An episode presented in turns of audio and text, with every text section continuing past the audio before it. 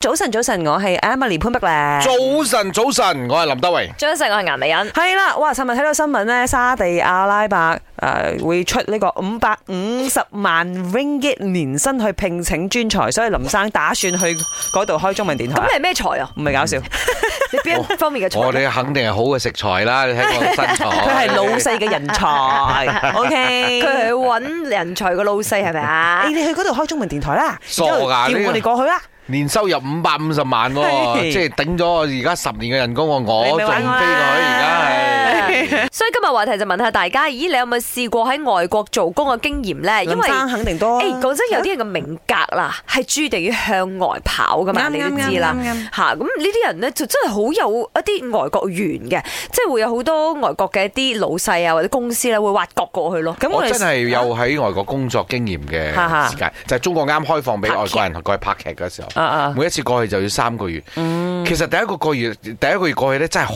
新鮮嘅，everything is new，即係好 Fresh, 似 fresh 重新生命咁啊！新嘅地方啊，新嘅環境啊，新嘅人啊，事啊，物啊。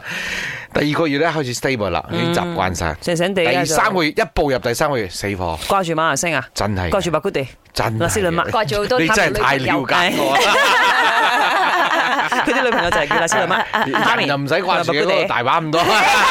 咁啊，引你啊，你都嚇去過冇新加坡喎，你去過新加坡拍拍電影算係啦。 嗰啲叫幾日嘅事，又唔係啲咩嘅。而家講嘅真係長住喺嗰度嗰啲幾年嘅我 話，朋友而家都係準備緊要飛 Belgium 噶啦，喺嗰度誒駐守兩年啦，都係哇，嚇所以幾開心啊！個心情都係忐忑嘅，但係又驚喜，即係支持都係要怕受傷害哦。早晨啊，陽光幫，我同我老婆去新西蘭做咗工有三年咯，一年係 working holiday，兩年係 working visa，嗰度環境都唔錯下噶，呃新鮮空氣。早晨，三位主持人，嗯，我想分享嘅係我之前喺香港誒、呃做過幾年工，咁而家就翻返嚟大馬。最後想講嘅係嗰啲有趣嘅係我哋嘅語言方面嘅分別啦。我哋本地人就係話誒落水啦，咁香港人佢哋就唔明咩係落水，佢哋就會話誒落雨係咪啊？之後誒、呃另外一件事就係、呃我哋好中呃意話冇相干冇相干，咁佢哋完全係聽唔明嘅，唔知係咩意思嘅，所以我覺得係幾有趣下啦。